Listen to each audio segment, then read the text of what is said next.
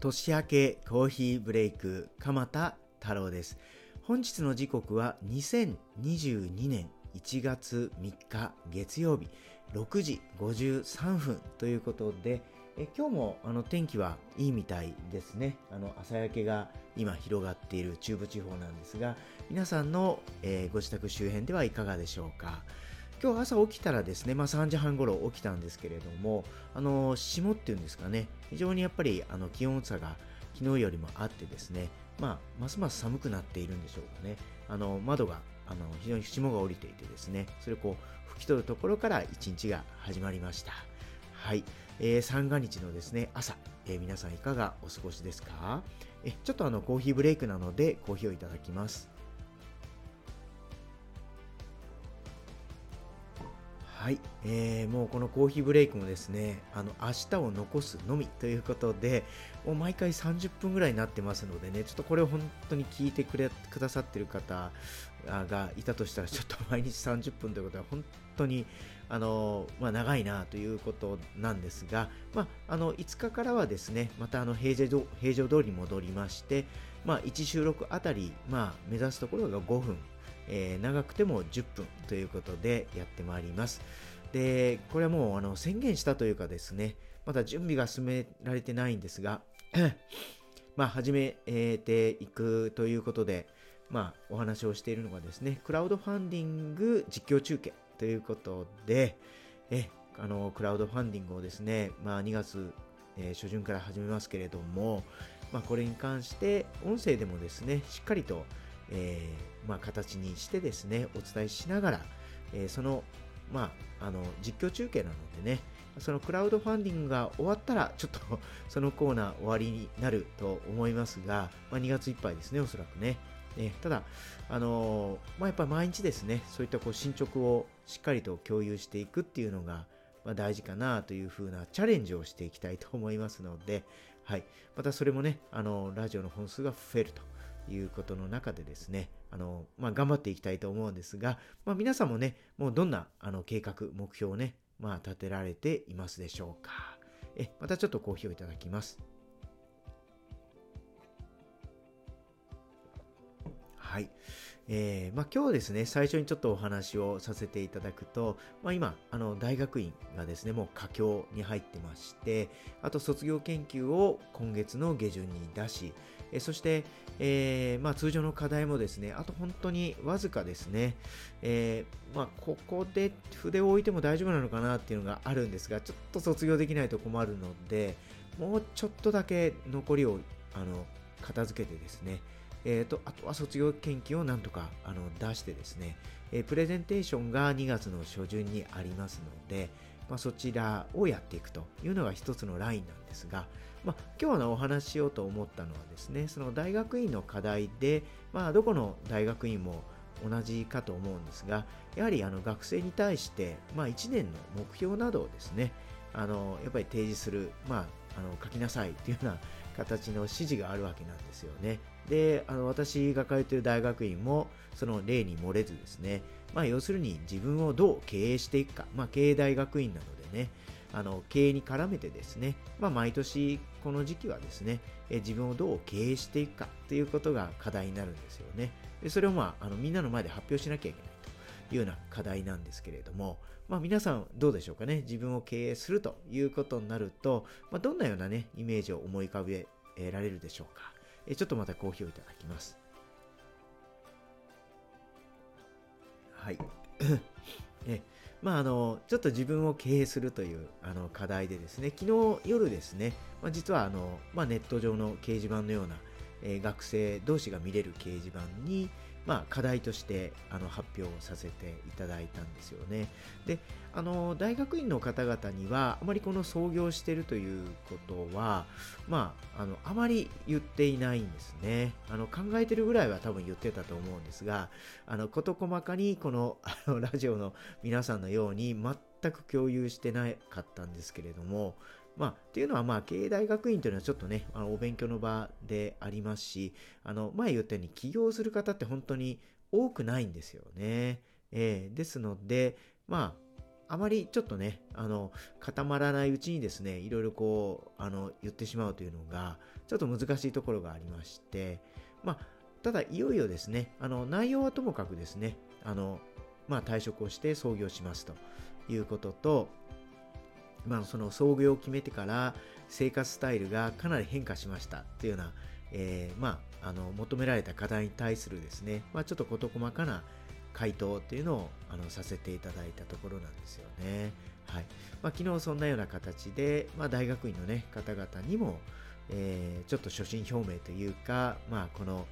あと3ヶ月で、まあ、創業しなければいけないというような、えー、形で、まああ、のちょっとこう宣言をしたような形になったんですよね。はいえー、ただまあ具体的な、ね、ことっていうのはまだねあのその高らかに宣言するということはないんですが、まあ、ただクラウドファンディングを実施していきますとか、まあ、いろんなこうこれまでの経緯というのを簡単に記して、まあ、読む人が見れ読めば、まあ、本当にですね、まあ、どんなことを始めるんだろうっていうような形で興味は持たれるとは思うんですけれどもね。はい。まあ、ちょっとまた好評いただきます。え、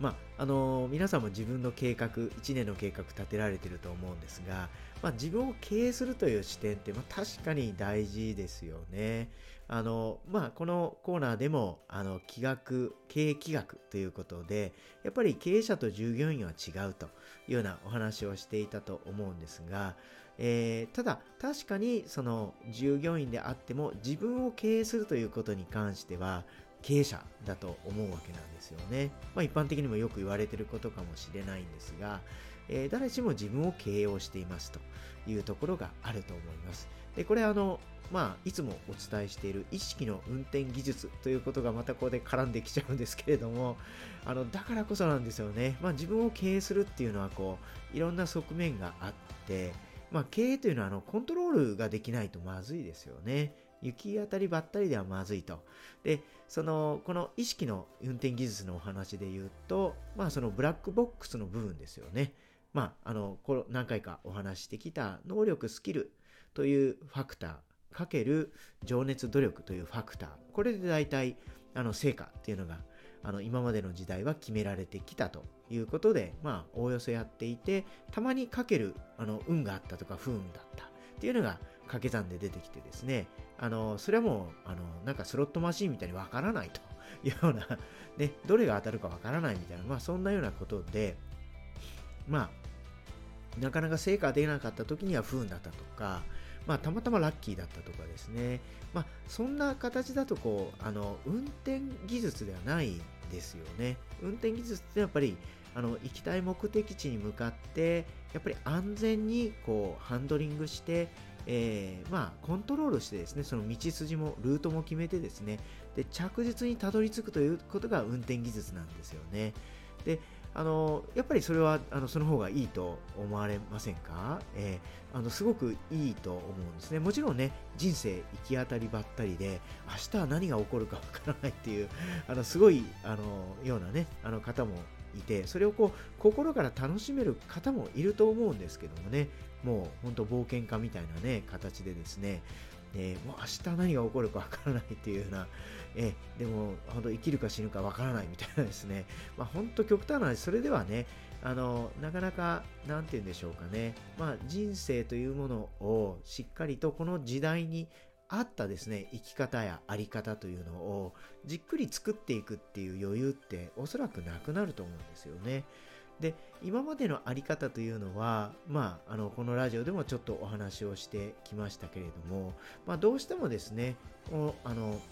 まあ、切った張ったというかですね、まあ、競争や、それから、あの、少ない、少ないものをですね、みんなで椅子取りゲームのようにですね、まあ、奪い合うじゃないですけれども、まあ、誰かがその椅子に座れたら誰かが座れないというような、まあ、ゼロサムゲームというふうによくね、あの、まあ、専門用語では言われると思うんですけれども、まあ、足して、あの、まあ、ゼロになるっていうんですかね。あの、はい。えー、まあ、誰かが、勝ったら誰かが負けるという結果が、あの、裏側にあったりというですね、そういう世界なので、え、まあ、なかなかですね、この自分のあり方をしっかり作る、調和的なあり方を、世の中自体もですね、作っていくっていうのは、まあ、できないっていうような、えー、ところがあったわけなんですよね。はい。またちょっとコーヒーをいただきます。えまあ、そんな中でですね、あのまあ、自分を経営するにはどうすればいいか。これ、あのすごくあの大事な視点だと思うんですよね。自分を経営するにはどうすればいいか。で、それには、やはりあのこのラジオではお伝えしたいのは、意識の運転技術というのがある、ないではやっぱりかなり違うと思いますということですね。えー、まあ、あの能力やスキルというのは、まあ、高めることはできまできますけれども、まあ、そんなに急激には高めることはできないですし、もう今の時代ですね、まあ、例え、これは本当に例えなんですけれども、あの、いろんなこうね、スキルアップの手法ってあると思うんですが、まあ、例えば英語だとか、専門知識だとか、まあ、なんかの資格っていうのがね、あると思いますし、それは必要なものに関してはやっぱり取っていくということが大事なわけなんですけれども、まあ、昔と違うのはですね、やっぱりまあそれだけではやっぱりあのいろいろ成果って出せないなというところ、皆さんもお感じになりませんか？あの確かにスキルアップをすることによってですね、まあ、今の自分の土台がしっかりしていれば、プラスアルファということで、まあ、あの、一つね、あの、オプション的にいいとは思うんですけれども、まあ、すごくこう、労力をかけた割にはですね、その一つだけで何か、えー、どうでしょうかね、人生切り開いていけるとか、これで、あの、自分のあり方にじっくり追求できるようなですね、生活の安定がもたらせれるとか、多分なかなか難しいというところがあると思うんですよね。もう、あの、大事なのはそういったスキルではないというところもあると思うんですね。大事なんですが、えー、それが一番ではないというんですかね。で、努力やあの情熱というのも当然これは欠かせないと思いますよね。まあ、そもそも何かを成し遂げたいという時に、まあ、努力や情熱っていうのはないという人はいないと思いますし、あの、まあ、あの、ここでラジオでお伝えをしているのは、やはり、えー、やりたいことや、まあ、あのー、まあ、形にしたいことですね。で、それが自分の自分にとっても当然やりたいことだし、えー、周りや世の中にとってもいいことである調和的なもの、そして人と競うのではなく、あのさっきの椅子取りゲームではなくてですね、えー、社会を豊かにする、まあ、そういったあの試みですよね。それを、それをですね、他人に言われてやるんではなくって、えー、自分の意思でやろうとする。そこがあの難しいところでもあり、醍醐味なわけですよね。自分の意思でやろうとするからこそ、まあ、自分で、まあ、それこそ経営していかなきゃいけないわけですよね。えまあ、事業を起こすのでなくても自分を経営していくという視点が大事になります。で経営者になるには、まあ、いろんな要素がありますけれどもやっぱり私一番大事なのはこの意識の運転技術だと思うんですよね。でもっとあの基盤にはですね、まあ、その方の本当にこう調和的な思いだとか情報場が整ってないとそれはいけないというのがあるんですがなので、まあ、情報場を整えるというのはまたもっと大きな話というかですね非常に、え大前提というふうになるんですけれども、まあ、あのその情報場を整えた方がいいに決まってますのでそれが土台にあるとするとですねその上に乗っかるのが、えー、まあ、能力スキルかける、えー、情熱努力ですね。ただこの情熱努力っていうのも皆さんどうですかね。えー、それはもう好きなことだったらまあ努力はすると思いますし、で私もあのこの、まあ、創業を決めてからですね、まあ、大学院の勉強かなり減らして、この創業準備にどうでしょうかね。1日4、5時間は多分かけていると思うんですよね。いろいろですね。はい。で、まあ、人生をかけて、まあ、やっていくと、えいうことは、こう、強制されなくても、本当に形にしたいこと、本当に実現させたいことや、やりたいことっていうのが、まあ、明確になってくればですね、それは一人でに努力はすると思うんですが、ただですね、これが極端な話ですね、まあ、人人に勝たなきゃいけない。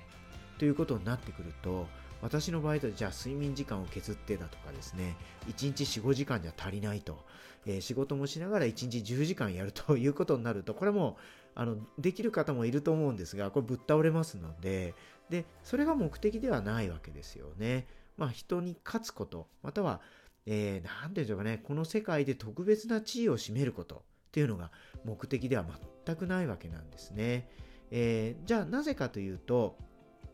やっぱりこの今社会にない、ないものをですね、ないものを初めて形にしていくないものをあるという状態に変えていくことに対して非常に喜びを感じるタイプなんだなというのがちょっと今日も朝ですねいろいろこうトレーニングをしながら確認をしたところなんですけれどもねえまああのー、そうなんですよね全くないないものないものっていうかなんていうんですかねまだまだ世の中にはないものをしっかりと形にして提供していくっていうことに、まあ、非常に私の場合 興味があるみたいであのそれがあるからこうこの創業準備をやっていられるんだなと思うんですよね。で皆さんも何かやりたいことや形にしたいことがあった時にこれがあるから頑張れるっていうのは自分で明確に多分もう見つけられていくというところがあるのでこの情熱や努力というのは、まあ、ある程度、まあ、本当にやりたいことをやる場合にはある程度みんな問題ないというところなんですよねきっとね。えただただこれをもう極限まで高めなさいって言われてしまうとそれはこう本末転倒になってしまう。ということなんですよね。えー、いろんな今はもう本当いろんな活動をする時代なので仕事だけでもないですし、えー、まあ、仕事も副業をやる方もいる。それからプライベートでもいろんな活動をされてる方もいます、まあ、3つも4つもね仕事やってる方もいますよね、えー、その中でこの情熱努力というのはなかったらもう問題問題外なんですが、えー、これをあるというのが前提だしそれがあこれが人より優れてるかどうかっていうものでもなくなってきてるわけですよね。えもうやるのが当たり前だしそれは一日の中で自分で調整しながらですねこう積み上げていくというところが大事っていう風になるわけですよね。なのでこの2つに関してはもうあのあまり差がない時代っていうんでしょうかね。えそこで決まらない。え成果が出るかというどうかっていうのはそこだけでは決まらないしそこであの何かそこでそこのみですごい成果を出そうとするともう本当にこうスキル能力を極限まで高めるか、えー、努力や、まあ、情熱っていうのがねもうそれはあのあるのが当たり前なんですがそれがもう本当にこう すごいレベルでねあの努力をしなきゃいけないもう疲弊してしまいますよね。えー、その考え方自体でこうちょっと苦しくなってきませんかね。はい。あ、ちょっとコーヒーをいただきます。はい、今日もちょっともう17分になってしまったんですが、ちょっと鼻が詰まって喉が痛いという、ちょっと風邪をひいたわけじゃないと思うんですけれども、ちょっとこう厳しいですね、今日。体調があまり良くないのかもしれないんですが、えー、ただちょっとね、大事なお話ですので、このまま続けていきたいと思うんですけれども、まあ、この1年の最初なのでね、皆さんもこういろんな計画を立てられる、目標を立てられます。えー、そしてそれができるかどうかっていうことは、あの誰しも自分を経営するというようなあのスタンス、えこれが大事ですよっていうようなお話になっているんですけれども、でこの自分を経営するにはですね、えー、能力、スキルかける情熱努力ということで今までやってきたんだけれども、あと、運、不運ということで片付けられてきたと。でそこをですね、意識の運転技術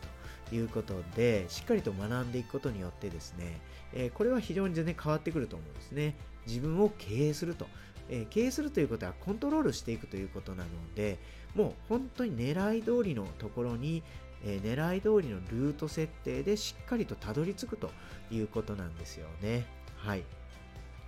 えー、私どもの企画でやっていくですね、支援、まあ、意識のコーチングの部分はですね、えー、そこをやっていきたいと思っておりますし、またですね、あの周波数療法ですね、心と体と意識の調律と周波数療法の方では、あのやはりあの体体感というのがあのただ感じる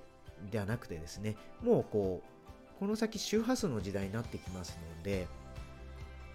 そのバイブレーションですね、本当にこう、体で感じていきながら、また自分の振動数を変えていくということなんですよね。はい。コーチングの方はどちらかというと認識や行動ということなんですけれども、その認識と行動だけではね、やっぱり変われない部分ってすごくありまして、やっぱり自分のこう振動数を変えていかないといけない。えー、振動数を変えていかなければ気づきというのは起こってきませんのでね、えー、それをですね、やはりあの実地でしっかりですね、いろんなあの音差療法だとか、まあ様々なものがあるわけなんですけれども、えー、そういったものにを通じてですね、自分のバイブレーションを変えていくというようなところが心と体と意識の周波数療法ということで、もう様々なアプローチでやっていくんですけれどもね、えー、ただ、じゃああのそれをどういうことになるのかというと、まあ、自分のバイブレーション変われば気づきが促されますね。どんどんどんどんですね。で、日常から気づきが得られれば、これは意識の運転技術に生かすことができます。意識の運転技術ですね。で、もともとあの情報場を整えるというのがもう前提としてありますけれども、バイブレーションを変えることにより、えー、どんどんですね、意識だけでなくですね、この情報場も整っていきますので、えー、そうなるとですね、こういい循環が起こってくるわけなんですよね。はい。まあ、様々なね、あの、ちょっと支援体制を、まあ、今、構築を始めているんですけれども、はい。で、残りの時間でですね、じゃあ、ただ自分を経営するっていうのはなんか、あの、漠然としてるなということだと思うんですが、あの、様々な視点があると思いますけれども、まあ、あの情報場を整えるというのはあるんですが、もっともうちょっとあの現実的なですね、えー、この心理学で言われている側面に関して少しお話をしておきたいと思います。まあ、心理学の方では選択理論心理学というのをね、ちょっと私も学ばせていただいたんですけれども、そこでは欲求充足ということを歌っているんですよね。えー、欲求充足ですね。えーあの、まあ、自分を経営するにもですね、自分をいい状態で保つということが大事になってくるんですが、それに関しては欲求充足ということが大事になってきます。えー、自分の欲求を自分で満たすということですね。自分を心地いい状態に保つには、自分の欲求を充足をしっかりするということになってくるんですが、これに関して少しですね、まあ、紐解いていきたいと思うんですけれども、えー、まず一つはですね、愛、所属の欲求ということで、まあ、人はやはりですね、まあ、何かですね、人とのつながりを感じている状態、または自分を、あの、ちゃんと自分だということをですね、特別に認知をして、えー、もらう、えー、関係性っていうのを常に求めるんですよね。まあ、なのでグループに所属したり、家族があったり、またはあのパートナー関係ですね。パートナーシップっていうのも愛所属の欲求になります。そういったことで人との関係性、特別な関係性を、え、ある程度構築をして、え、そして一人では生きられませんのでね、そういった中で生きていくという愛所属の欲求、これもある程度満たしていく必要がありますし、まあ、これはあの人によってね、あの満たされ度合いというのはど、どこが適正かっていうのは変わってくるんですけれども、まずこの欲求があるということで覚えておいていただきたいんですが、もう一つはですね、力の欲求ですね。自己自己表現の欲求とも言いますし、承認欲求みたいなものなんですが、えー、家族や身内以外の社会的なつながりの中で自分を認知してほしい。そういう欲求ですね。承諾してほしい。と承認してほしいという欲求ですね。ですので SNS もそうですし、まあ、仕事もそうですね。で社会的な地位を得たい、まあ、権力を得たいというのもここに入るんですが、ただそういった力の欲求といっても権力というものだけではなくてですね、さまざまなその PTA 活動なんかも、えー、主婦の方がですね、まあお仕事されていないとしましょう。で、PTA 活動に頑張っていらっしゃる。ということで言うと、この力の欲求を満たそうとされているということが言われています。自己表現の欲求ですね。これは本当に今 SNS の世の中で、まあ、皆さんが常にあの私も含めてですね SNS 活動をやっている中で、まあ、この欲求が満たされるということなんですよね。えまあ、なので、あの、この音声配信に関しても、あの、やられてる方ね、もうわかると思うんですけれども、あの、非常にこう、あの、あらゆる意味で気持ちがいいという一つがですね、あの、自分を表現するという欲求が人間ありますのでね、それがこう満たされるっていう側面があるということなんですよね。はい。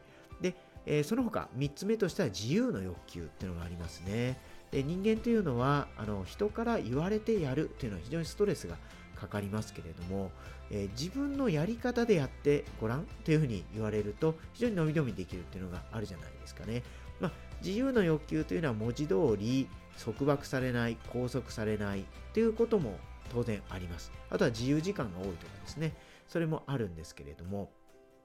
肝となるのは、まあ、やるべきことは決まっているけれども、やり方は任せてもらえる。えー、というようなあの部分で欲求が満たされることが多いと思うんですよね。はい。えー、ですので、まあ皆さんにおかれましても、この自由の欲求っていうのが強い方と弱い方がいらっしゃるんですが、やはりあの自分がどういうタイプかですね。はい。あの枠にはめられた中の方が心地いいという方がいらっしゃればちょっとそんなに自由の欲求は高くないと思うんですが、えー、そうではなくて本当にもうやり方はもう自分のやり方でやりたいんだというような思いが強い方というのはこの自由の欲求はかなり強いので、まあ、組織においてもバランスを取らないとダメなんですよね。はい。で、えー、最後はですね、あの楽しみの欲求ということになります。えー、楽しみの欲求というのは自由時間が与えられたら何をするかというところなんですよね。えー、旅行という方もいれば音楽を聴く、ゲームをする、まあ、スポーツ観戦をする、読書をする、または勉強をするというのも楽しみの欲求の一つになりますので、まあ、とにかく自由な時間があったら何をするか、まあ、これは楽しみの欲求を満たそうとしていますあ。買い物をするという方もいるでしょう。映画を見るですね、YouTube を見るとか、え空いた時間があった時にする、まあ、勉強するという方はね、その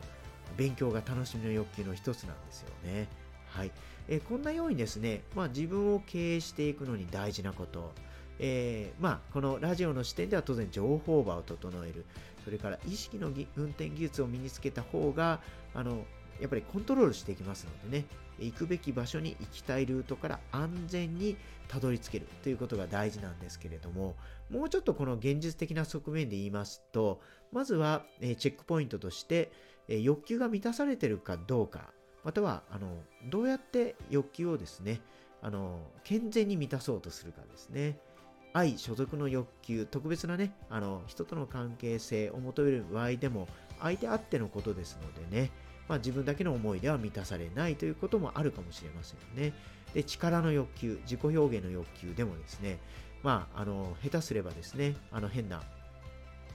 人の誹謗中傷だとか、あとはフェイクだとかですね、まあ、そうやってこう愉快犯的な、またはネガティブなことを発信することによって力の欲求を満たそうとする方もいるかもしれないんですがそこはよく気をつけていただいてですね。まあその欲求の満たし方というのがやっぱり調和的であるか健全であるかというのは自分に跳ね返ってきますので、これはもう意識の世界ではね、もう完全に跳ね返ってきますので、まあ、そこはですね、あのまあ、やったことは自分に返ってくるというだけの話なので、まあ、そこはですね、この力の欲求もあの満たすことが必要なんですけれども、どうやって満たすかっていうのを考えないといけないですね。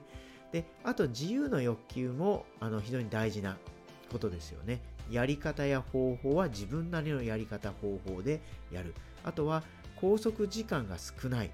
えとかですね、自由な時間が取れるとかですね、まあそういったこう自由度がどれだけ人生にあるか、これもあの自分を経営するのにすごく必要だと思われませんか？はい。で、最後に楽しみの欲求ですね。えー、空いた時間で何をやるか。じゃあそれが十分取り組めていて、そこで欲求が充足されているかどうかですよね。で、この自分を経営するということにおいて、なぜこの欲求充足を持ってきたかっていうことなんですけれども、え自分を経営する場合にはですね、自分の欲求を充足させる、自分でですね、え健全な形、調和的な形で欲求を充足させるというのは、まあ、責任、責任と言ってもいい、義務と言ってもいいわけなんですよね。はい。えー、自分を経営する場合にですね、えー、自分の欲求をしっかり自分で満たしてあげるということに関しては、あの、これはもう責任でもあると。えただ、大事なのは健全に調和的に満たすということなので、あの、この欲求をね、自分の欲求を満たす場合にですね、他の人、他の人に、えー、他の人の欲求を妨げないようにもしなければいけないというところが、このポイントになるわけなんですよね。はい。で、今日もちょっとね、また長くなってしまって、もう30分になろうとしていますので、まあ、だんだんですね、このコーヒーブレイクもあの通常モードに近づいてきてですね、まあ、あと最後4日を残すのみということで、えー、この長いおしゃべりもですね、明日で、えー、一旦打ち止めということになりますので、まあ、ちょっとあの今日も頑張って、えー、30分ぐらいあの音声取らせていただいたんですけれども、まあ、自分を経営するということですね、えー、それに関しては意識の運転技術を学ぶ学ばないで違いますよと。で大前提に情報場を整えるということがありますよと。で、えー、私たちが提供するまあのは意識のコーチングだけではなくてですねそのもう一つえー、事務局の愛さんの方でやられます、あの、振動波自体をですね、もう変えていくと、えいうことですね。もう本当にどこかで知ってるその思い、がですね、もう自分の中で鳴り響いて確信に変わるというような、えそういったあのセッションをやられますので、あのこれは体感を伴うことで非常に分かりやすいですし、分かりやすいだけでなくて奥深い。えまあ、あの私ではとてもできない分野をね、やってくださいます。で、これ両方合わせてね、非常にいいあのその、まあ、意識の運転技術を身につけることにもなりますし、えー、次の時代に適応していくというようなことにもなると思いますのでね。はい。えー、今日もですね、ちょっと30分ぐらいこう長々と話してしまったんですが、もうそろそろ終わりにしたいと思います。えー、現在の時刻は1月3日月曜日7時23分。もう空はね、本当に明るくなってきましたね。えー、三が日の最終日、皆さんもいろいろと今日ご予定あると思うんですが、まあ、あの自分を経営するということですね。これ非常に大事だと思いますので、この3日の日にですね、ぜひ考えながら、えー、計画を立てていただければと思います。じゃあまた明日、えー、コーヒーブレイク最終日お会いしましょう。